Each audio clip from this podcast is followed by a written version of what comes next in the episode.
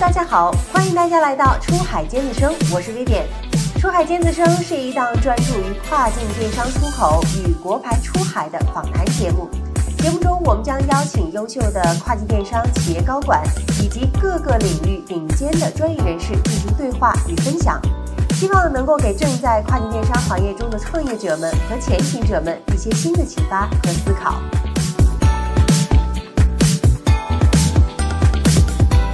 我们最近在聊天的时候开过一玩笑话，就是我们说在电商这个赛道里面，中国人越少，生意是越好挣的。一个工厂可能相对于一般的创业者来说，更了解家具的这个行业的特点，它成为一个产品公司的概率会更高一些。都是张三盯着李四，李四盯着王五，是吧？这个你卖五十美金，我就敢卖四十美金。那这个可能我们其实对吧？最大的蛋糕就放弃了。物流占了你的整个营业额的比例有多少，你就应该有多少的你的精力是放在对于物流的 成本管控上面。Hello，大家好，欢迎大家来到我们第四期的出海尖子生。很久没有跟大家见面啦。那这一次呢，我们的出海尖子生也是一个非常机缘巧合的机会啊。我们和宁波家具产业协会跨境电商负责人柴蜜聊了一下关于家具行业、关于跨境电商、关于那些家具卖家的一些事儿。我们聊着聊着就一拍即合，说，哎，要不咱们录个播客，把这几年我们家具行业这个在跨境电商赛道当中的一些表现和变化，跟大伙儿聊一聊。所以呢，就有了今天的这期节目。那我们话不多说啊，今天先介绍一下我们今天的两位嘉宾。首先呢，是我们今天的主咖，宁波市家居产业协会跨境电商负责人，也是银营大家居跨境产业基金联合发起人柴山，欢迎柴蜜。大家好，大家好。同时呢，我们今天还有一位飞行嘉宾，也是我们无忧达宁波区域的高级销售经理 Doris。大家可以先跟我们的听众朋友们打个招呼。大家好，我是宁波市家居产业协会的柴山啊，非常高兴啊，今天有机会来录我们薇薇姐的这个播客 啊，也是第一次录播客啊，嗯，也请大家多多多多关照啊。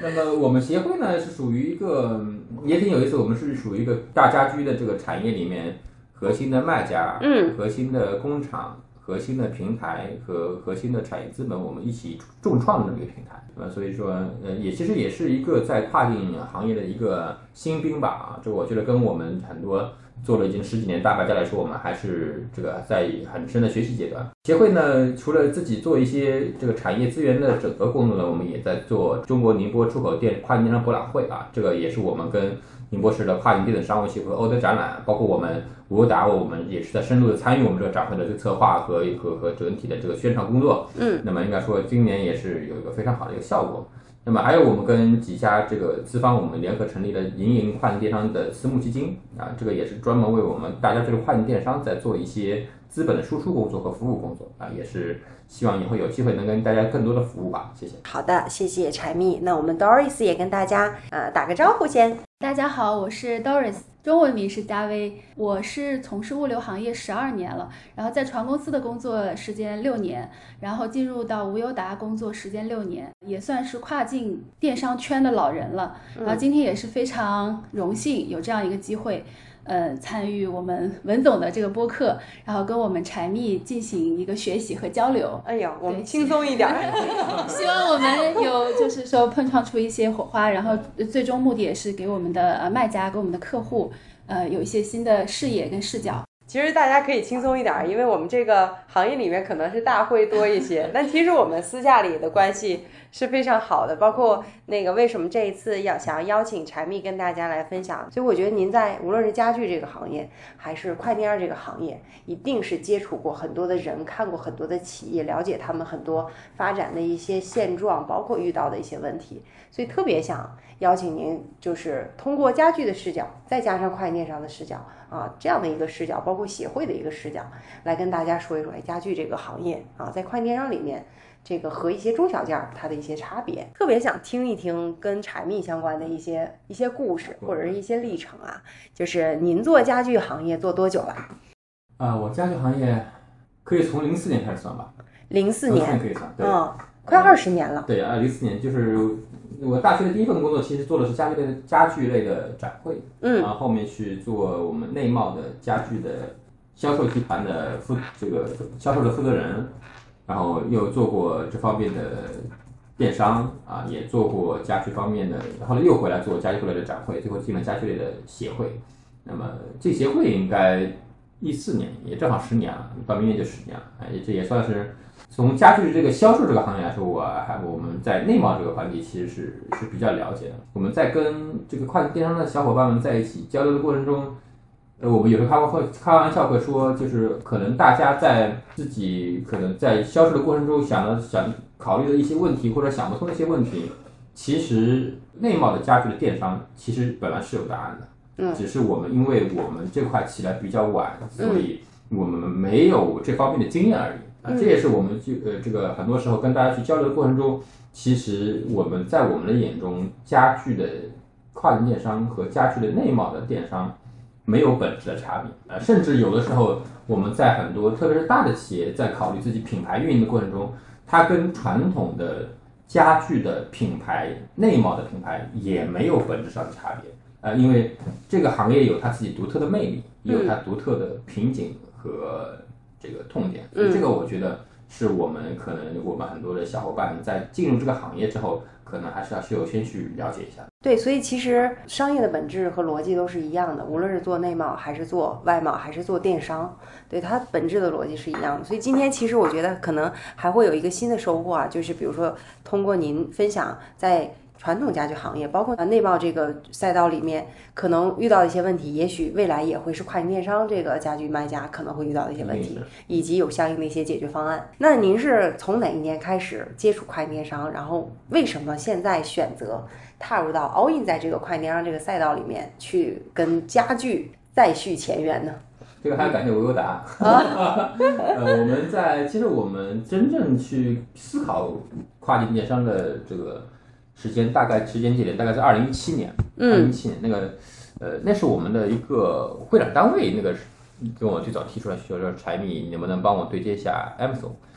那其实那时候 Amazon 的宁波还没有公司，嗯，我记得那时候还没有公司，那时候还是杭州公司。一八年开始对有的，然后嗯然后一八年那个时候，我们宁波团队的负责人悠悠总和三磊他们一起两个半人成立宁波公司的时候，两个半人，啊，对对，很好玩。那个小那个小那个另外那个小小朋友，我现在都见不到了，我也想不起来叫什么名字，但他们两个我一直一直在。嗯。然后也是在这个办公室里面，然后我们开始在聊家具的跨境电商的这个事情。嗯。那时候我印象很深刻，我说我我那时候呃跟悠悠姐开了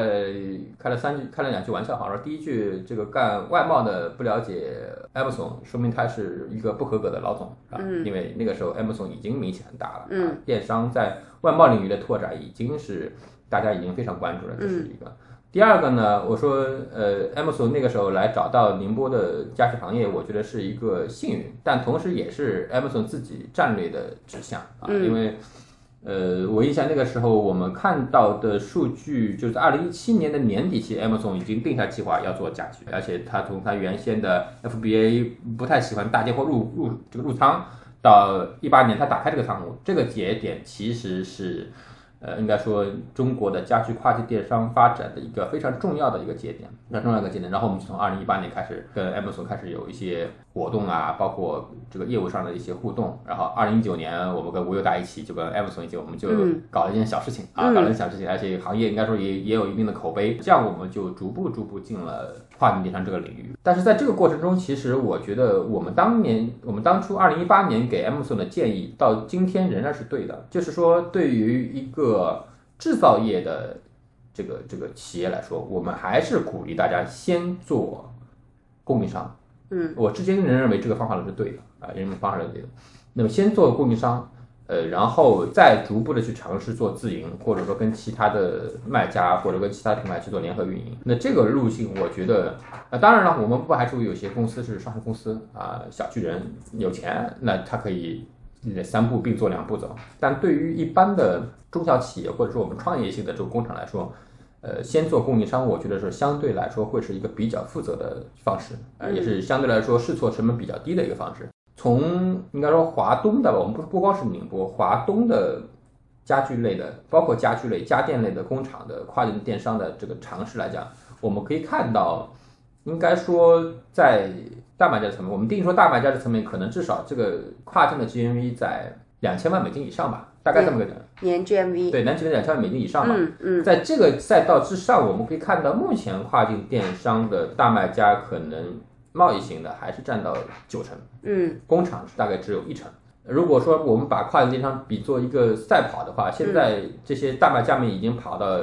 一千米了。嗯两千米甚至三千米了。我们有很多工厂是死在头里头里的一百米。怎么死在头一百米啊？就是觉得哎呀，跨境电商是个很好的模式，然后我要去做自营，做自营，然后康康往美国发了两个柜子啊，发了大概这个一个柜子两万美金吧，发了四四万美金的货过去啊，找了个招了个团队，花了大大几万一个月工资挖来之后，砸了几十万，发现哎这个好像卖不掉，清仓结束，好、一个工厂的跨境电商之旅就此就结束了。嗯这个我们看到，其实在可以说百分之八十五的工厂是这么以这个结局为结束的。哦那么然后剩下沉淀的这个老板扛得住、熬得住的，可能他呃学习能力也特别强，然后逐步逐步可能就适应这个环境，可能就逐步逐步往前走了啊。嗯那么这个过程中，我们觉得是我们工厂其实首先要去面对的啊，就是说，呃，它是一个，就是一旦我们的这个行业的小伙伴们想进入大家居或者家具这个跨境电商这个赛道之后，大家我建议大家还是要有一个长期主义的打算。这个赛道的确是短期不太容易见到效果的，除了我们说二零二零年这种百年一遇的机会啊，这个我们当年开玩笑说，开玩笑说，当年的这个卖家从一年卖一百万美金的到一年卖二十亿美金的，当年如果产值不翻番或者利润不翻番，呃，没有百分之百增长的，那一年就失败了。嗯我们当年是这么去定义的。是但这种行情，我们觉得百年一遇，百年一遇的，而且一定程度上对于行业是有害的。为什么对行业有害？因为赚钱太容易了。嗯啊，只要海外就有货就能卖，这种这种刺激，就像我们开玩笑说，这个吸过毒的小朋友不会再去抽香烟一样，他不再有那个耐性去做长期主义的事情，他会把当年偶然性的成功认为是自己的能力啊。那么这个其实对于电商的这个逻辑来说，我们认为是从它整本身企业的发展也好，品牌的发展来说是有害的。所以我觉得在这个在这个角度去看的话，我们小伙伴们去思考自己的企业成长和自己团队成长的过程中，嗯可能要把两个事情要搞清楚，我是来挣钱的，还是来做一个值钱的企业的。嗯那这个两个事情，我觉得是有是有一定的关联，但是其实是两个事情，是两个。这个我觉得大家在，所以大家在选择自己做选择的时候，可能这点可能要要想的比较清楚一些。嗯嗯，我觉得这个我是挣钱的，还是做一个值钱的企业，这个确实非常适合我们这个行业，尤其是几年前红利期，其实大家快速赚钱的时候，还是蛮多人在这个赛道里面挣到了第一个深圳湾的房子。对，对，但后面其实就是日益艰难了之后，其实大家会失去这个耐心。对，然后他就会觉得，呃，也许再过一两年，他会把深圳湾那套房子亏掉。嗯嗯对吧？这个其实就是、这个，其实我觉得就是一个正常的商业逻辑，嗯正常的商业逻辑啊，嗯。不要把自己的曾经的偶然的偶然的机遇、成功。偶然成功当做自己真的是能力就有那么强，这个我觉得是两码事。嗯嗯，其实刚才柴蜜分享的蛮多的啊，就是加入这个赛道之后，嗯。包括我其实像你刚才讲的那个一七年、一八年应该是对。悠悠。Sunny 应该还有我，对，那个半人。啊，有可能是，有可能是，其实是我，因为我我我非常记得，因为你们这个地方一直没有变过嘛对，我们就在那个会议室，对对对，对，然后后面包括跟 eBay 的 Roy 在那个会议室也聊过一次我一共来你这儿三次对，今天是第三次，确实我也算 Amazon 半个人，对，开玩笑哈。其实就是刚刚聊了，就是您关于这个家具行业二十多年，然后跨境电商赛道到现在也有五六年的时间啊。那我我相信啊，因为我身边有很多卖家，他们是不是做家具类目的？他们可能做其他类目的跨境电商，但是因为大家了解，可能无忧达做家具的卖家客户会比较多，所以他们经常会问：哎，我想要做家具，我想要做大家居，我想做大件，我我要怎么样去做？所以其实我我感受到的一个点就是，大家想做大件的心挺挺多的，也挺满的，但是有一个问题就是大家。对这个行业并不了解，大家只是觉得说，哎，好像大件在快电商赚得多，利润高，啊，货值高，啊，他们这个能效会更高一点。嗯就您从这个家具这个二十多嗯年的这个经验来看，能不能跟大家分享一下，就是家具这个行业，嗯比如尤其是国内啊，或者是制造商，他们现在就是遇到的一些瓶颈和挑战是怎样的？呃，我觉得这里可能要分成两个层次吧。我们觉得就回回回我们薇薇姐刚才第一个问题，就是说我我如果我是一个跨境的卖家，中小件的卖家，嗯我如果想做家具，嗯呃，或者我想做大家居，嗯，呃，我可能首先要这个要考虑有几个方向上面可能会有跟我原来的这个经营模式会不太一样。那么这里有一个基本的节点，首先大家可能要把自己的这个经营的规模可能要稍微稍微做一下做一下测算。那么家具在这个品类里面，它应该说前期的试错成本是比较高的。，OK，我客观讲是比较高的。也就是说，大家如果说是在运营过程中，可能到了差不多到一千万美金左右，就是一个很尴尬的角色。上可能你这个自己资金可能会撑不住，嗯呃，因为现在家具国内家具做的比较大的，做到大几十亿人民币甚至上百亿人民币的卖家已经出现了。嗯那么这个是大家可能需要去考虑的问题。但是下呢，你本如果我们本身就不是原来家具行业的有一定的基础，可能就会面临着，哎，我想做些差异化，我可能不知道怎么做的问题了。那么所以这一点可能是我们跨境的卖家去第一个要可能要到到时候要考虑的问题，这是一个。第二个，那么我们为什么会说到一千万美金这个档口呢？一千万美，如果我们想在家具这个类目里面想把自己的业务做好，它是需要一部分的自建仓的配置的。当然说，我们不鼓励说大家，比如说我需要一共测算下来一年需要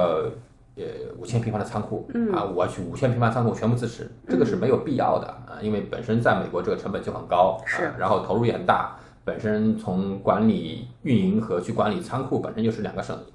但是自建仓的价值在说，它会大大降低我们卖家在新品试错中的成本。第二个，那么家具在往后走之后，一定会面临售后和返修是啊，售后和返修。至今我们看到，我们中国家具现在跨境电商大概已经有，我们测算一下，大概已经有浮在水面上了吧？这个这个中小卖家的这个主体基数我们还没有完全测算，就从大卖家的角度来讲，已经有三百五十亿三百五十亿美金左右这样的一个体量了，这么年一年的 GMV 了。嗯但是我们现在还是没有说有能力说去布一个，哪怕是在最主要的国家美国能够布一个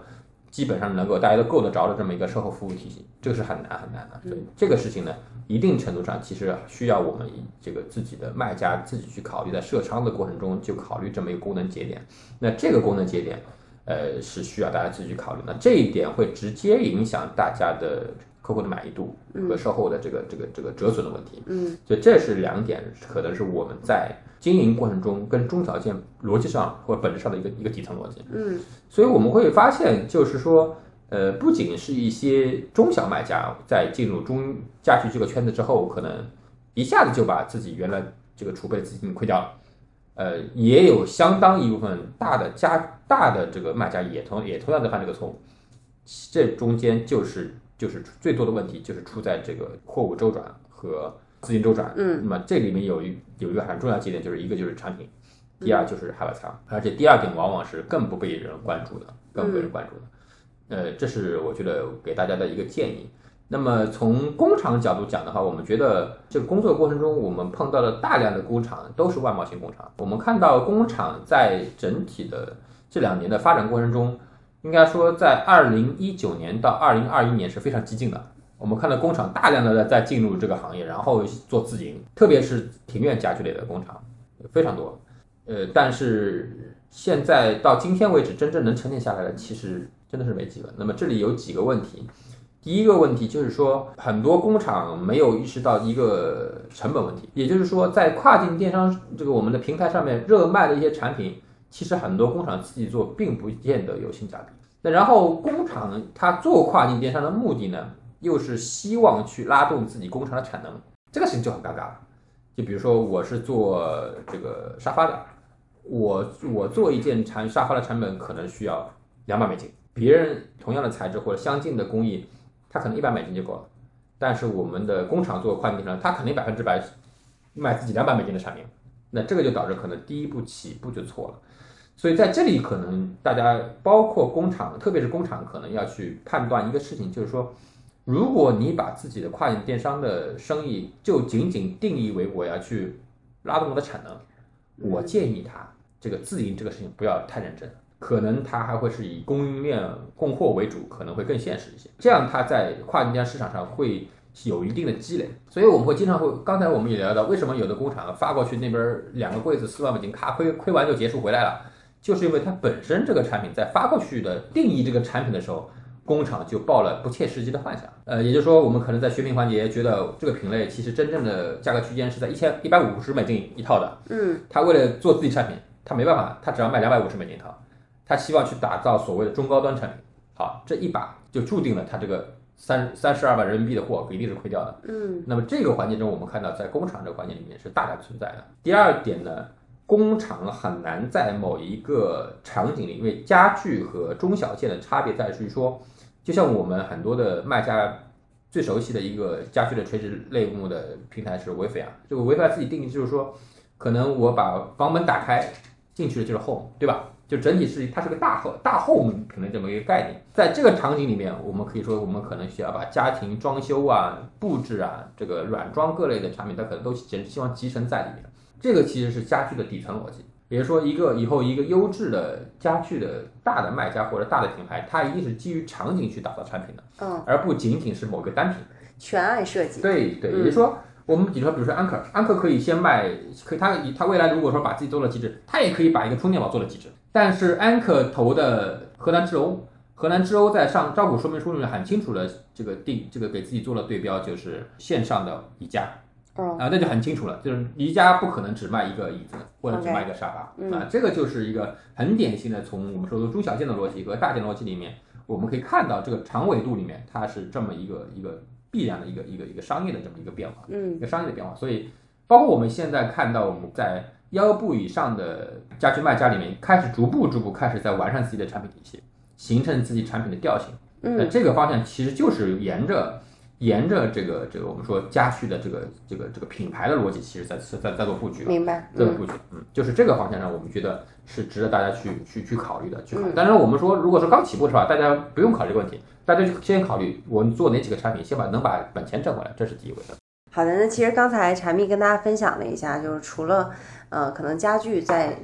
做跨境电商的过程当中会遇到的一些问题哈，包括也跟大家分析了一下，就是和中小件的一些。差别，比如说在品牌的长尾上，你可以做的其实是有更多。那您这个目前接触到的大家居的这些卖家，您预估一下，全中国大概有多少个？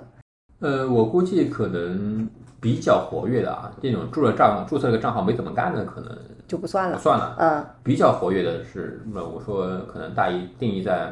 一年的 GMV 一百五十万美金以上吧。OK，嗯，这个体量应该或者一百万一百万美金以上吧，这个体量我估计全国可能就。一万到两万左右，嗯，大概这么个体量，嗯，大概这么个体量。那么当然，这个有一部分也是因为我们跟几个大平台沟通过程中大概的预估量，这是一个。但是还有一个就是说，呃，我们会看到一个很有意思的现象，就是说，做大家居的卖家，于于姐可能也会有这种感觉，就是可能在宁波是最集中的，嗯，宁波你到处去问，嗯，碰到一个卖家，十个里面有九个是干大家大家居的，是吧？嗯，然后你如果离开宁波。你去杭州问这个问题，嗯，可能这个成功概率就已经很低了，嗯，呃，然后如果去深圳更低啊，因为当然因为深圳不是说它卖家数量一定少多少，但是它的那个基数相对会大一些啊，嗯，然后那么然后再到其他几个城市，可能去安吉，可能这个比例会稍微高一点，对，但安吉可能有更多的是它是以供应商的身份在出现的。我们首先定义一个定义，就是说如果我们把呃大家居的卖家按照三千万美金做年 GMV 作为一个标准去衡量的话，可能在国内宁波除外，宁波和深圳除外，这两个城市拿拿掉之后，呃，在国内的重点的卖家城市，能达到三千万美金以上的，吃饭能凑满一桌的，我估计全国的城市可能不超过，不超过十五个，哦，大概这么个体量。嗯，那么这是一个，第二个，那么呃，为什么会出现这个情况呢？就会我我们可能我们还没有拿到那个商务部具经营的数据啊，那么我们毛估估我们中国在做跨境电商企业，我估计可可能有个大一一百万家，可能有可能你这个体量可能会有，或者接近一百万家，嗯，也就是说这是一个什么概率？就是说可能一百个做跨境电商的企业里面，可能只有一个是做家具的，嗯，或者大家具的，嗯，那么为什么会是这么一个比例？其实我们刚才聊到的内容，其实你回答了，嗯。就是因为他进来的门槛和他对于这个卖家经营的这个这个长期主义的这种坚持，其实是有一定的标准的。嗯。他很难，我们说就像花上一年挣着一桶金走人，嗯。这个情况很难。嗯。啊，所以这个方式，呃，可能就决定了就是大家去这个这个品类的门槛相对会更高，但是它的竞争性会没有像别的类目这么惨烈。嗯，那这个其实是是是是没有学生那么卷。是。啊，所以我们这个播客里面，我们反正这个大家开我们开玩笑说，就是我们还我们最近在聊天的时候开过一句玩笑话，就是我们说在电商这个赛道里面，中国人越少，生意是越好挣的，就这么逻辑，就是说，嗯。那么这个方面，我觉得是供大家去做一个整体的参考的，是这个听的。所以就是也就是说，就像我们这个《狂飙》里面有句很有句很经典的话，就是“风浪越大，鱼越贵”嘛。嗯，其实也是代表了这么一个代表代表这么一个很朴素的商业逻辑。哎，那其实呃，话题又来到另外一个啊，就是您刚才说，在整个市场上，可能一百个卖家里面有一个是家具卖家。那其实您做这个家具产业协会，肯定接触的家具的各种是这个角色也比较多，工厂也好，制造商，然后品牌商，包括跨境电商的卖家啊，外贸啊，都蛮多的。对，您现在看到就是有很多。嗯，家居卖家他其实是做起来的，也有很多像你说的，可能就发了两个柜子就死掉了，就结束了，他的这个整个快电商的征程就结束了。对你，你觉得就是做起来的卖家，他都具备哪些特质？呃，我觉得我们目前看到的卖家有一个特点啊，这个这个特点也是的确从行业客观存在的，嗯，就是目前我们看到在行业里面，在一个亿美金以上的企业，嗯。基本上是二零一九年以前开始做家居跨境电商，嗯。后面也有，但是我看到基本上是这么个属性。嗯。那么这里有一个事情，的确是，呃，跟大家在聊天的过程中，任何人回避不了的，呃因为二零二零年这个这个提前就是比较早介入这个行业的卖家，呃，钱都挣得够够的，啊、也经得起后面几年这个大风大浪的折腾啊这个是我觉得是第一部分。第二部分呢，在我们从二零二一年开始，我们看到，特别是在一些垂类的电商平台上面表现比较好的卖家，更多的是工厂型的卖家，呃，甚至有些是一些家族型的这种制造业工厂。那么他们可能产值没有像呃贸易型卖家一样撑得这么大，这个大几亿美金，甚至十几亿美金、几十几十亿美金的体量，但是他们对于自己所在的细分的品类，甚至细分的单品，有很强的创新能力。这个也是我们说家具在这个类目里面本身赋予了卖家更多的发展的空间。所以我们会看到很多的卖家为什么，特别是腰部的卖家，在一千万美金到五千万美金之间，这些腰部的卖家很多时候会有一定的迷茫，并不是因为他的经营能力有问题，而是他本身就不是家具行业原来的从业人员，他不太清楚家具行业究竟怎么去做创新，怎么去做差异化。我举一个很简单的例子，就像我们这个国内的内贸，我们要就举内贸的例子，呃，比如说我的父辈喜欢红木家具，但是我我如果不喜欢红木家具，我如果房子装修的时候，我父父辈砸两百万给我拿白送我一套红木，我都是不要的。这个属性是很典型的家具消费的属性，就是它在风格、调性、产品的这个材质，甚至工艺，包括使用功能上面，它不是一个通配性的产品。它不像我今天我们维维姐出门了，她要用充电宝，我随便给她一个，她都能用啊。这个属性上面，我们觉得这个是这是家具非常非常重要的空间。也就是说，如果说你的你这个品类里的大买家，他已经把红木这个类目做到极致了，可能百分之四十的风格都是他的。你如果有能力去做一个轻美式，你一样会有机会，因为你们消费群体天然就是风格，因为审美的原因天然是风格的啊。如果说是你的这个头部大卖家，他已经把美国市场做透了，你会发现，哎，这个这个这个我啥都不如人家，你可以去看一下日本市场，去看一下韩国市场，甚至去看一下西班牙市场。哎，如果你不想一这个一口吃成个胖子，一定要干到一亿美金的这些市场上，你想做个大几百万美元，然后有一个比较好的利润率，团队一个健康的成长过程，我认为并不像其他品类那么难，因为本身这个赛道里面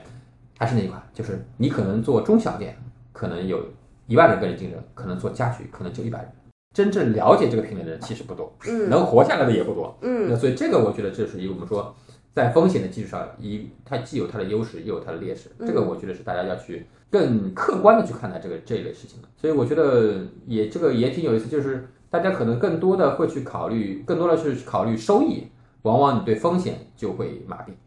如果你光考虑风险，那你一定会错失机会啊。所以这个我觉得还是回到我们说，这是这就是零售的逻辑。很多的卖家在考虑的过程中，可能大家在布局的过程中，可能可能更多的要去去一起来做探讨的吧。刚才您其实说到了，就是在家具这一块，一个是时间进入的时间，如果是二零二零年之前赶上了疫情那一波，其实已经前面赚的盆满钵满了啊。然后第二个就是工厂型的卖家，他可能会走得更长远，他爆发的可能会更快，原因也是因为他们有工厂的制造能力、产品开发创新能力，同样它有自己的可控的供应链啊，这方面也是。就对于卖家来讲是比较优秀的一些因素，对吧？嗯，我们认为就是所谓的工厂型卖家，在这个事情，在这个行业里的定义，它其实并不在于说它会制造哦，并不在于它会制造。我们会发现大量的工厂，它的工厂型卖工工厂型卖家都干不了。它这个问题会在哪里呢？它这个问题就在于说，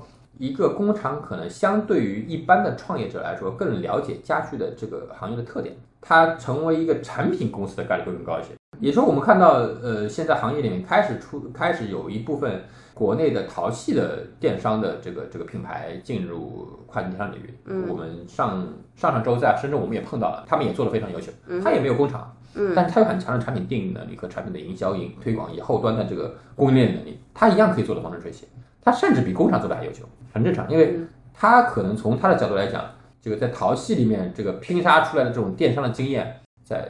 呃跨境电商市场上其实是通用的，嗯，只是一个风格和产品切换的问题，明白？能不能适应这种风格切换问题？嗯，或者说我他可能前期需要一定的成本去为自己的这个原来的刚起步的时候一些不成熟的想法买单的问题，但是他调调整完之后，他们一定是有爆发性的。所以制造这个环节并不一定是我们说我们说这个在新兴卖家起来的时候一个必备的条件，而是说可能你真正去了解了这个品类之后，或者说你的很多的合伙人有这个优势之后。可能他会有更强的爆发性，所以你说的这个工厂型的卖家，其实更多是一个产品型的卖家，对对对吧？对，它可以有很多工厂，它不一定自己有制造能力，但是它有产品思维，对，有产品能力，然后去找工厂帮他去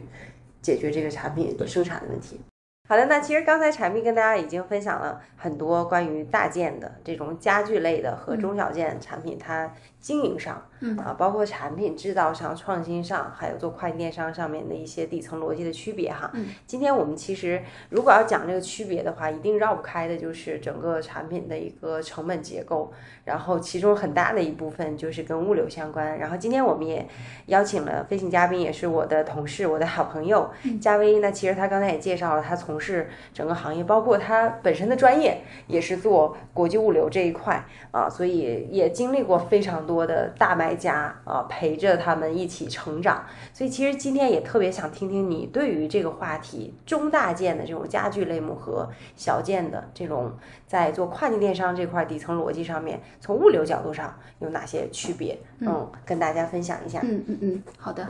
我刚才是在非常认真听呃那个柴蜜分享一些观点啊，其中他讲到说做大件产品的试错成本很高。然后门槛高，这这边其实，在物流上体现的是非常明显的。二零二零年之后，其实很多卖家，包括我们的客人，涌入到这个做中大件产品这个行业里面。然后当时我们很多都在跟我们的客人分享说，嗯，做卖家啊，不做大件是一个比较好的选择，因为它的门槛高。那门槛高对应的是什么呢？就是它的试错成本高，以及所谓的呃船大比较难掉头嘛这个情况。因为我也看到过，我很多的。呃，客户也有刚刚柴蜜说的啊，搞了两个柜子过去，对吧？然后最后没卖掉，然后直接让我线下找一个分销商帮他清掉了。嗯，对。然后包括说很多产品放了一年，他说这一年再卖卖看，然后一个柜子存了大概四百天，这种情况也有。我从我这个角度呢，我觉得有两点想跟大家分享的。呃，第一点，做大件之前肯定是要充分的做一些调研的。呃，从就是物流角度嘛，那跟物流相关的三方面，一个就是产品，产品做好充分的调研，就是我这个产品能不能出，能从中国出吗？然后要做哪些认证？嗯，对，这个一定要做好提前准备。那我举个例子，就是其实我们做床垫类的卖家是比较有经验的。那床垫也是从最初的国内可以出，后面到东南亚，像泰国，后面现在大要转到像新加坡、台湾等地方。对，那最近其实，嗯，我们看到的现象就是床垫，嗯，在海关这边查的是很严的，它会让你出具一些产地证，或者说，呃，一些防火证明等等。呃，那因为为什么想到这个例子呢？是因为前几天我有一个客户刚好问我说：“嘉威，我想做床垫。”所以说，如果说你想进入到这个品类的话，对于产品的很多跟物流相关的。呃，一些注意点一定要做好一个提前准备，否则可能你说你你搞了两三条柜子过去，如果说海关那边出现很大的一个问题被扣住了，那对你来说是个非常大的损失。嗯，对。然后第二点的话就是我们的海运部分，对吧？我们海运部分的整个呃时效是怎样的？我们对应的一个港口上岸情况，以及配合你想要去的一个仓库的一个整体的时效跟价格，一定要做好一个准备，一个跟一个研究吧啊。然后第三点的话，也是我们海外仓。海外仓呢，嗯，我们经常在跟客人把我们整个供应链的一个呃成本做一个细化。我们经常会说，最后一公里是整个做大件的一个成本占比最高的部分。是对，那最后一公里是就是说涉及到配送它这个产品对应的一个费用。那这一块费用的话，跟它的产品尺寸是呃相关的。嗯啊，那我们是不是我们的产品在包装设计上？呃，能在哪一个数据上面做一个缩减，然后我们呃把一些数据啊、重量、啊、尺寸卡在一些关键性的收费的一个呃节点以内，是吧？对我们来说也是一个可以非常大程度的费用呃节节省的一个部分啊。嗯。呃，那第二个部分就是，其实刚才刚刚柴明有提到过，就是关注一个周转情况，我觉得这一点非常非常重要。就我刚才也举例子，就是我我之前也是一个客人呢，他是一个工厂型的，那他自己确实说，呃，他想做一些高端产品，做呃户外类的一个一个组件呢，一千美金以上的一个产品，哦，那确实实实在在在我们仓库放了四百多天，然后一个柜子四百多天以后还有。四十多个房，这种情况是实在发生的。那这个当然是跟他的一些选选品理念有关系，但是单纯从物流的视角，我是呃希望大家对于这个周转情况，这个产品在仓库所存放的时间，一定要做好一个严格的监控和管理。无忧达呢是有有一些客人的体量做的很大，但他周转把控的非常好。嗯，这样的卖家我也有跟他做过一个比较深入的交流。嗯，他也给了我一些视角，在这里跟大家也做一个分享啊。嗯。嗯，他有自己总整理了一个 TOD。那第一点就是说，他会对他这个品类，当然他做也比较成熟了，做一个比较充分的呃调研，他会制定好每个月，然后每个季度的一个销售计划。然后这个是比较关键的一点，就是他有自己的一个销售节奏，他不贪多。然后第二点的话，他会根据自己的销售计划来做一个备货计划。对，都是有节奏的。那不是说我们好像就是哎大概的一个估算就把货发出去了。嗯。然后第三点的话，就是根据一个海运周期以及目前的海运现状，是不是港口拥堵啊？然后我是美东、美西、美南做多少呃备货，然后来做一个精细化的这个供应链的这个把控。嗯。然后第四点的话，就是跟你的工厂或者你自己是工厂，那跟你的这个生产部门做好一个沟通，然后配合。然后第五点也比较关键，就是他是呃有跟我分享他们整个团队的一个思维导向，这是一个呃一个非常重要的一件事情，就是我们的周转率要卡在六十天以内，是绝对绝对一个红线是不能突破的，嗯啊，然后说平均是一定要卡在四十五天以内的，所以形成了一个团队共识，有这样一个理念加一个行动吧，所以说他现在做到了，在无忧达体量是属于。啊，可能前十名的，然后但是它的周转是做非常好的，平均的产品周转都在一个月以内。嗯嗯，对，所以也也在这里跟大家分享一下。嗯嗯嗯，谢谢嘉薇。其实刚才通过你分享了很多客户他的一些案例哈，我觉得有很大一个感受就是做生意真的不能靠感觉，包括在企业经营过程当中，还有就是包括招聘过程当中，还有选品，很多都是靠感觉。我感觉这个产品好像卖的不错，这个人好像还可以，这个感觉真的是。不靠谱，对，所以其实刚才你分享那个客户他的一个案例，就是要做充分的一个市场调研嘛。嗯嗯。对我们之前其实也跟客户做过一些调研，就他们最 care 哪一个部分，其实很 care 的一部分就是前期的一个市场的需求，包括在选品这一块儿，你什么样的颜色，呃，什么样的尺寸，包括跟物流这一块儿，其实谈的最多的就是我怎么样能够降低，就缩小我的包装，降低我的物流成本。嗯这样的话，即便是在大件这个赛道，我能把我的成本压到最低，那么我的售价可能也会相对来讲比较有竞争力。而且整个物流供应链是非常长的，嗯，呃，要做好一个计算，就是可能很多卖家觉得，哎，我已经大概了解了，但他没有把它详细的去做一个测算，嗯可能他最终实际走出来的这个整个供应链的物流成本比他自己设想的要高很多，对，所以还是没有做好一个充分的准备。是的，嗯是的，所以就是切记啊，我们的卖家朋友们，包括我们所有所有的，我觉得在商业当中呢，切记大概。感觉 这样的词汇出现，因为很容易就被你的感觉所伤害到了，而且对如果你的这个这个资金就像你那个客户一样，真的要要放了四百天哦，那也确实成本很高。谢谢嘉威跟大家分享了一下，就是他所看到的一些客户的案例啊，包括在做搭建这一块可能会有一些坑，跟大家来避一避。呃，那其实刚才我们探讨了很多这个家具，然后跨境电商，包括中小件儿之间底层逻辑上面的一些区别啊。而且刚才呃，我不知道大家有没有捕捉到柴米刚才分享的一个点，就是很多卖家他之所以做不成家具跨境电商，是因为他不懂家具这个行业。这个其实也回到了我们最初谈到的一个，就是我提出的一个疑问，包括我看到的很多跨境电商卖家，他现在遇到的一个问题就是。我确实想做家具，但是我真的不懂家具这个行业，所以其实今天很大的一个需求就是希望能跟柴蜜这块聊一聊家具这个行业到底有哪些特性。如果一个卖家就我完全没有涉猎过家具这个，我不懂什么材料，不懂各种这个风格，我要怎么样才能做好这个跨境电商？如果说是一个创业的团队进入家具来说，我觉得他的确不不需要考虑那么复杂啊，他还是从传统的这个呃电商的爆品逻辑去考虑问题，我觉得这个呃会落地会更快嗯啊，会更快。但是它一旦就是我们刚才聊起来，它一旦到了八百万到一千万美金左右这个体量啊，那么它一定会考虑，他一定会考虑，就是会就会感受到这个行业的痛苦的地方啊，就是他可能上不上下不下。嗯那么这里可能他就要就要需要去思考了就是家具这个行业到底是咋回事儿。家具从传统的产业角度来讲的话，它的品牌的这个属性其实更多的是在于说对于某一种风格、调性、材质、独特的工艺的一种坚持。所以我们呃会看到大量的这个家具的，特别是欧洲的一些头部品牌，它其实体量并不大。它不像我们这个家电品牌那样，这个这个动不动上千亿人民币这种干法，它吸引的是喜欢它风格的那一群体、那一群人。嗯，呃，所以家具其实在一定程度上也是一个千人千面、千家千面的这么一个一个风格。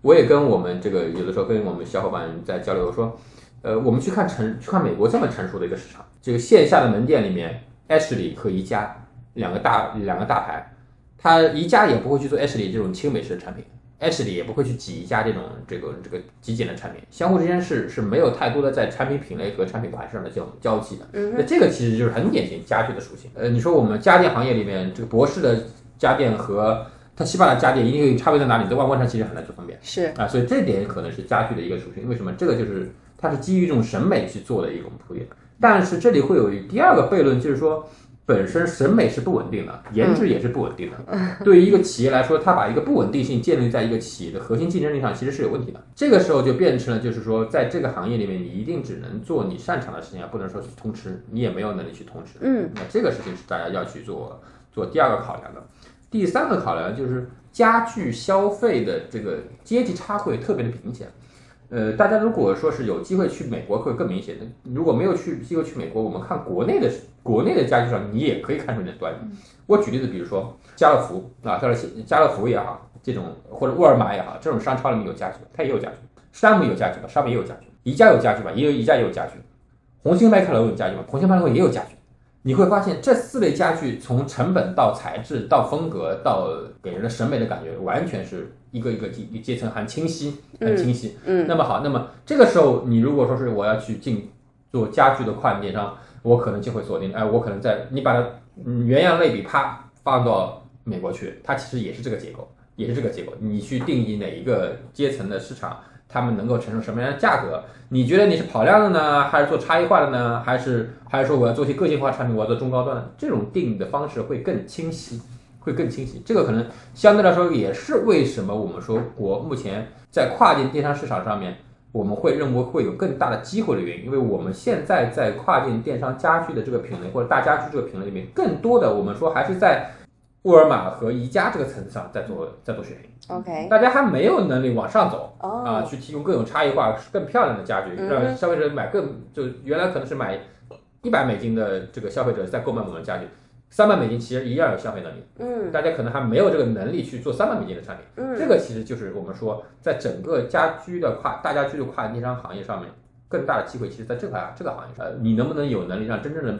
呃欧美的中产去消费你的家具，去认可你的品牌？呃，会觉得，哎，我们在这个电商平台上面，或者以后未来您有机会去做线下，从线下的门店里面能够买到一件，哎，其实还真的是一个中国的品牌做出来的家具，那嗯这个其实在空间里面成长的空间会更大。嗯所以在这样的一个大家可能在跟中小件是完全不一样的，完全不一样的啊，包括呃我们现在头部的这个家具的这些大卖家里面。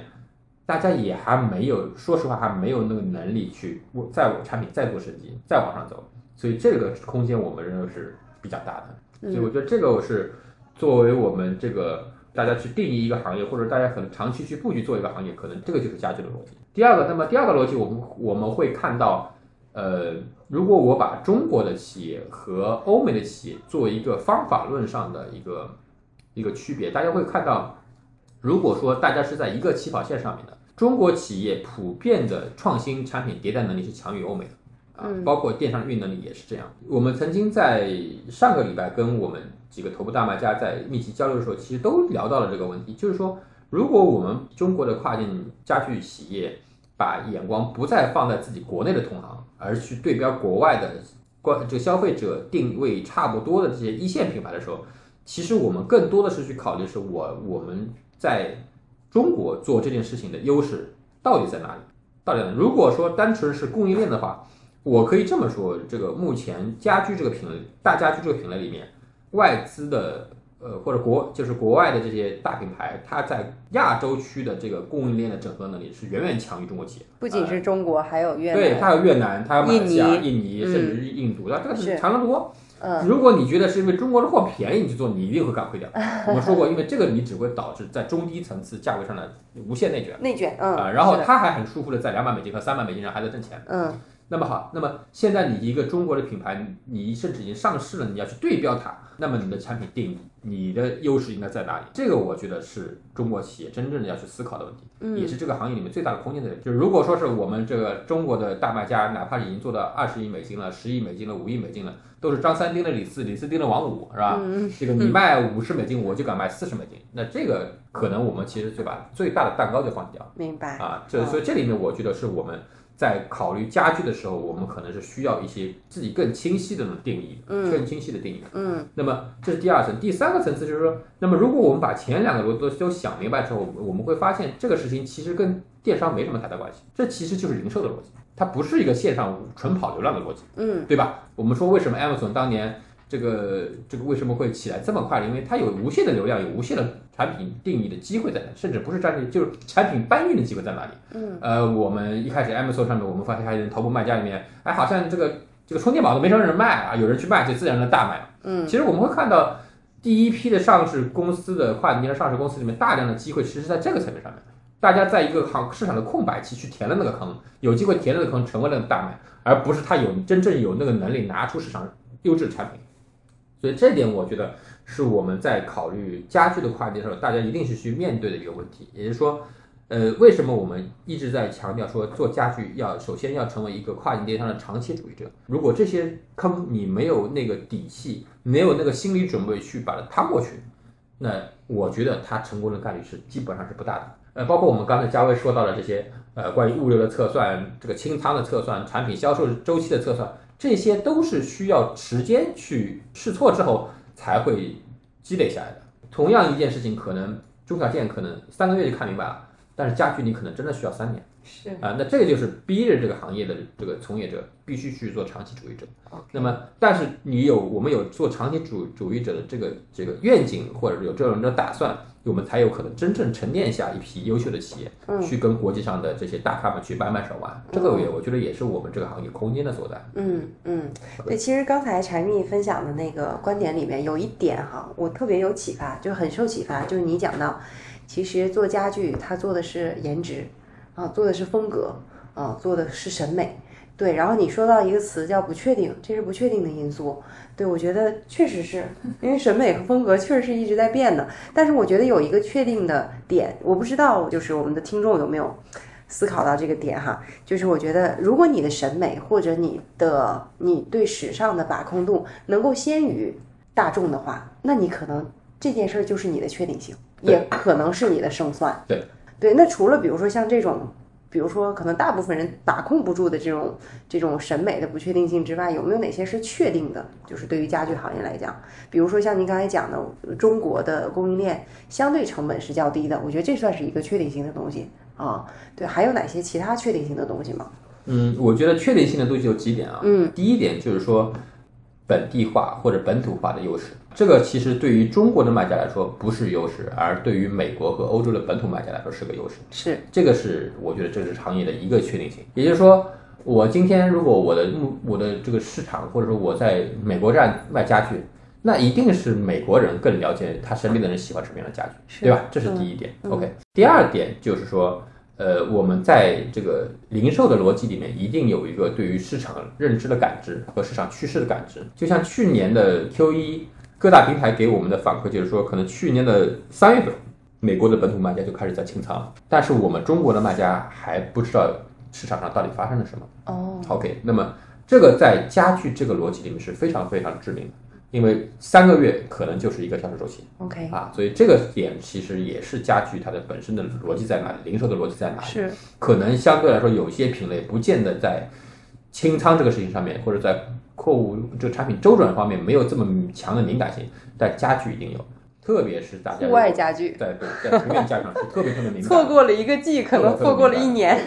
那么第三个事情，我觉得是一个确定性，就是说，呃，其实中国区中国家具的制造的优势，在现在这个环节上面已经变得碎片化了。也就是说，我举例，比如说，呃，在木家具上，其实我们在很多的这个单品上面，我们的优势已经不明显了。木质家具对，木？质上已经不明显了。嗯可能有一点成本的优势，也会被百分之二十五的关税抹平。嗯那这个这一点，其实大家特别是大的卖家都已经观察到了。嗯但是我们在玻璃类、陶瓷类、金属类这个优势可能还是无法撼动的。为什么？嗯因为本身这个其他周边国家和中东欧国家的这个在这块原材料的这个供给上面，大宗的供给上面，其实跟我们是是有个时代差的。嗯呃，而且这些本身就是高耗能的产品，嗯，它又需要当地很强的电力，呃，包括一定的加工的工艺，它不是短期能够复制的。那么这个可能是在供应链上面，这个中国区为什么我们称之为优势有优势，但是还是已经开始处于碎片化的一个一个观点。但是中国区未来一定会有一个优势，就是说中国区的创新能力一定强于全球所有国家，这个是我们可以很明确的跟大家去工作。为什么呢？一个呢，从跨境电商的这个我们说市场的这个游戏规则来说，大家会发现，特别是从去年的 Q 三开始到现在，特别是优秀的企业不断的在讲一个事情，就是海外专利嗯设计、专利研发。为什么？是因为市场和平台在倒逼着大家做原创设计，倒逼着大家在注册专利。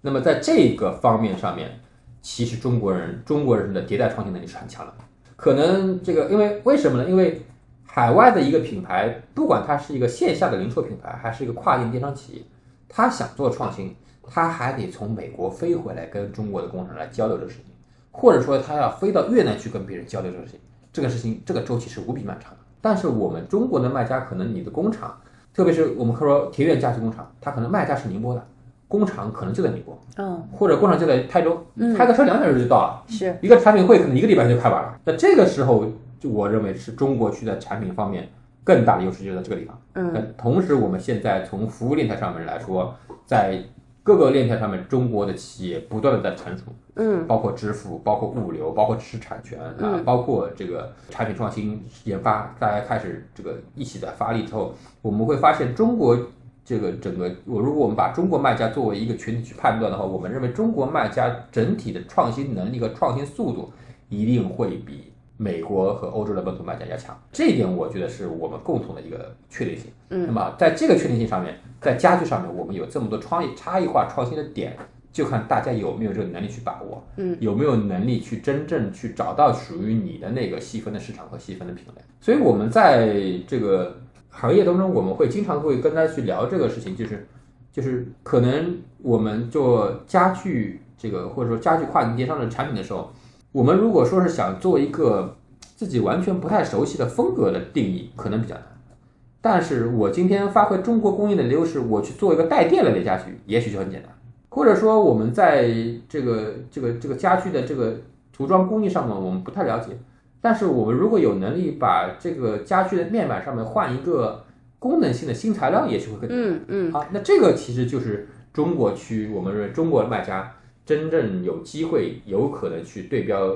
这个国际的品牌的一个一个很重要的点，就是我们的供应链的一个创新能力其实应该是更强的。所以大家不要把眼光盯在张三卖什么，而是要把眼光看在自己的优势到底在哪里，嗯自己从哪里真正能形成差异化，嗯能够通过打造自己的专利的壁垒和专利池，去形成自己真正有价值的产品体系。所以其实总结下来就是，我们中国卖家相对于海外卖家来讲，我们有的优势是产品本土化。嗯，如果我们再把营销本土化做得好一点，那基本上就可以跑赢啊、海外的这个这个市场了。对，然后其实您刚才讲的一个创新能力，我我理解到的哈，因为刚才其实我们分别讲了功能和审美。就其实中国卖家更擅长，也更加便利的，就是在产品的功能创新上去打赢海外卖家，但是在审美能力上，或者说在嗯，就是美商需求这方面，可能还是海外的卖家会更强一点。对，所以我们需要提高的是美商 审美能力，当然以及加上我们的这个本土产品的一个本土化的一个优势啊。然后我觉得最后还有一个问题吧，就我们聊了这么多跟跨境电商、跟家具相关的，那刚刚你也说了，一百个卖家里面有一个卖家，只有一个卖家可能是做家具的，还有可能没有。那我觉得这个未来的潜力和天花板还是很高的啊。家具出海到欧美，包括到欧呃到东南亚，你觉得未来的一个走向会是怎么样的？我觉得家具这个品类，呃，应该说大家具这个品类给了我们足够高的天花板，足够高的天花板。那么我们说从呃八月份上市的知欧来看，嗯呃，知欧在呃这个家具深耕这么多年，它做到了将近六七十亿的产值，嗯啊，这个职业病非常棒。但是它如果把知欧的产值拿到欧洲市场去做一个做一个饼图，它可能还是在那个一二三四五六七八最后十以后的 other 里面，对这个空间 这个空间非常非常大。嗯嗯。所以我觉得我们的机会，一个是说这个本身这个这个赛道是一个大赛道，那么同时在这个环节中，中国的跨境电商企业所面临的机会就是说，嗯，可能在海外的品品类里面，或者海外的这些传统的一线的家具家居品牌品牌里面，更多的是两个类型。第一个类型是卖场，就是大家可能对比较了解的，可能比如说像 Home Depot，嗯啊这种这种整合型的卖场，那么这是一个方向。第二个方向呢，可能是品牌，就像我们聊到的 Ashley 呀，或者说是这个呃宜宜家家呀，是吧？嗯那么同时这两条线上面，我们会看到中国企业的优势在哪里？就是中国企业如果说是在产品的创新上面会有更大的突破的话，其实我们在产品的重新定义上，或者新产品的研发上面，我们会融合性会更强。什么意思呢？就是可能在宜家的产品里面，它家具是家具，家电是家电，但中国人有这个机会把家具和家电变成一个事情，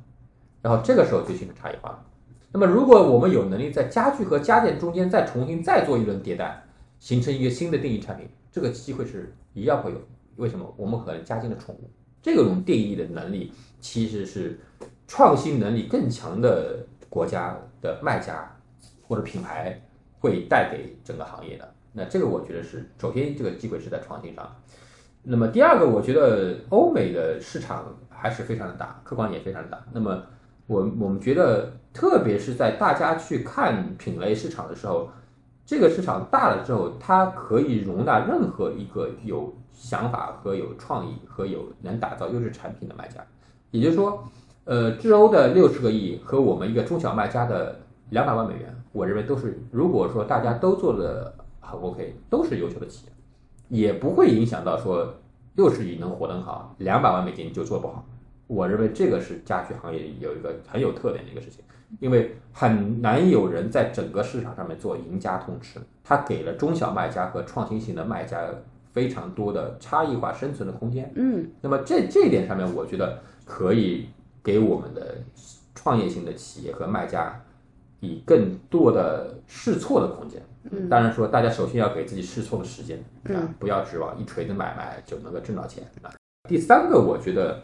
呃，从家具出海的角度来讲，欧美市场是一个我们目前看到最稳定的一个销量盘，最稳定的一个销量盘。那么他们在欧美市场在终端这个层面上面还是会有大量的机会，因为为什么？因为再往高端走，可能我们觉得这个趋势怎么判断不好去看，但至少我们随着电商在欧美市场的渗透率的不断的提升，势必带动更多的国家市场的中产阶级进入电商这个消费的客户里面。那么他们的审美、他们的消费能力能不能被有效的满足？啊、他想要来买三百美金一件的家具，一百美金的他看不上。那么我们怎么去满足他？，OK，啊，OK，那么这个机会我认为是非常有机会的。嗯最后一点，我觉得呃，我们的优势就是说，客观来讲，我们看到的欧美的本土买家和中国的买家一个特点，就是中国的买家的年龄层次比较年轻，嗯比较年轻。那么我们这个去看一下相关的这个品类的一些这个上市公司的层面的数据，也可以看到，就是欧美的一部分的这个上市公司的家居的上市公司品牌已经开始出现了把整个公司的壳卖给私募基金这么一个形式。就是为什么会给私募基金？因为他的家族传承人中间已经没有合适的接班人了，哦啊、他就把这个盘整体就卖掉了。哦，但是中国我们看到，当我们中国的卖家在往高速的增成长过程中，我们在去冲击它的时候，大家可以想象，我们相互之间是有一个很强的年龄代差的啊，所以我们宁波的企业经常很佩服深圳的企业，就说，哎呀，这个大家这个零零零七都没关系啊，这个这个不能说是一个好的一个一个经营的方式，但是至少说明这个城市是非常有创新的活力的。嗯啊，那么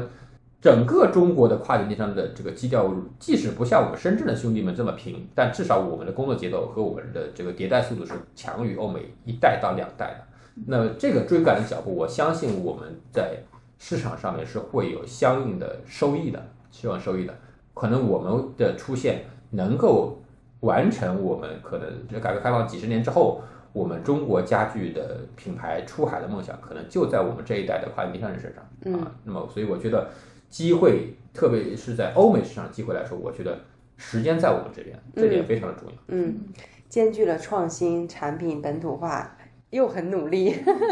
又很年轻，这样几点要素哈。OK，嘉威跟大家分享一下，就是在家具这个品类当中，你觉得有哪些方向或者哪些建议可以给到大家？啊我就是还想补充一个我目前看到的一个一个一个现状啊，嗯因为刚刚文总在问那个柴蜜这边有有关所谓的确定性这么这这个角度啊，然后那我的从物流的思路来说，就是对抗风险性，我认为有一点就是从我们对待物流的粗放到精细化的一个态度上。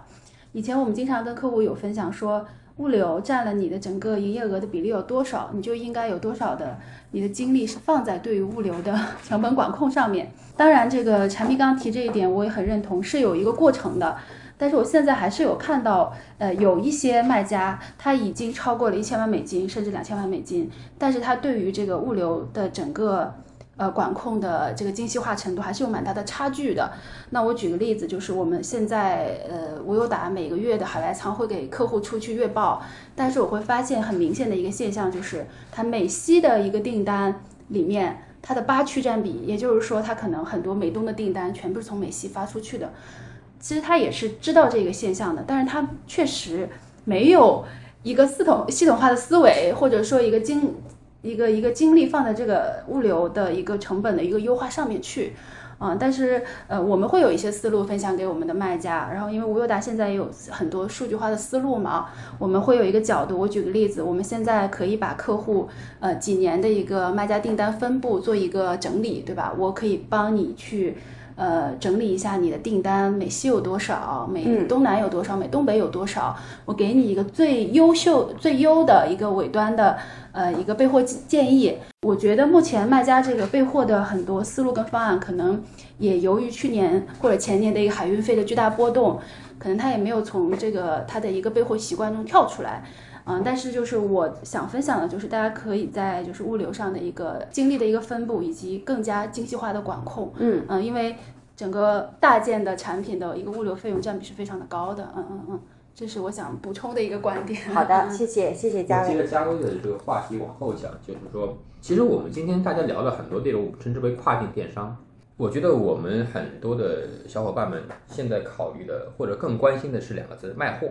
基于流量前逻辑的卖货，那这个我觉得是 OK 的啊，因为跨境电商本身就是因为流量红利才会起来的，对吧？这个我们会发现，这个跨境电商有我们现在第一批的上市公司，有很多已经失败了，并不是他们团队不够优秀，而是因为在跨境电商这个赛道上面，卖货绝对只是一个起步，嗯，也就是说。当大家把特别是核心的团队、核心的高管甚至老板把精力都放在卖货这个事情上面，他可能忽略的就是他真正做的是零售。所以为什么会有这么多的卖家会不关注物流？是因为他只会卖货。啊，它不会零售哦。当你考虑零售的时候，你自然是会考虑资金周转率、货物周转率、客户的满意度、这个仓储的这个可调配性、我人员的这个客服的这个专业程度，包括我整体的这个呃营销的成本和品牌的建设，这才是零售，这才是零售。这个点其实我觉得可能在市场上面还是那句话，可能特别是。大件的卖家、家居的卖家，在经历过二零二一年、二零二零年抢柜子那个过过程中，有柜子就能卖，那这个就你他做精细化是没有这个必要，有柜就可以，就有柜子能发到货能发到仓库里面就成功的这个前提下面，他可能觉得这个思维方式是对的，但实际上这个真的只是一个卖货的逻辑，在长期主义的基础上，大家希望在大家居这个赛道里面真正成为一个品牌，或者真正至少这团队能够成功，不管他是做一两万美金还是做十亿美金。他大家真正要去考虑的就是，我从零售这个逻辑去考虑我的问题，然后再去配比自己的精力和自己的资源，这样去考虑问题，可能对整个团队和企业发展才是更有保障或者更大的确定性，是在这个层面上。所以零售思维，啊，新零售思维啊，已经不是卖货思维了，红利期其实已经过去了啊，现在更多考验的是大家综合的一个整合和销售的一个能力。好的，非常感谢我们今天的两位嘉宾啊，我们的柴米，感谢我们的 Doris 跟大家分享了在家具这个行业当中。啊，以及跨境电商这两个行业融合在一起的时候，我们怎么样去挖掘出更大的生意？包括未来我们对于整个欧美市场跨境电商的一些看法哈。非常感谢二位，谢谢你们的专业输出，谢谢，感谢你们做客我们的播客，谢谢。好的，那么今天的节目到这里就结束了，也非常感谢我们的。呃，出海尖子生的我们所有的粉丝们，感谢大家一直关注着我们。然后后续呢，我们也会输出更多的内容给到大家，希望能够呃给大家在出海这个赛道当中一些启发和收获。谢谢大家，再见，拜拜。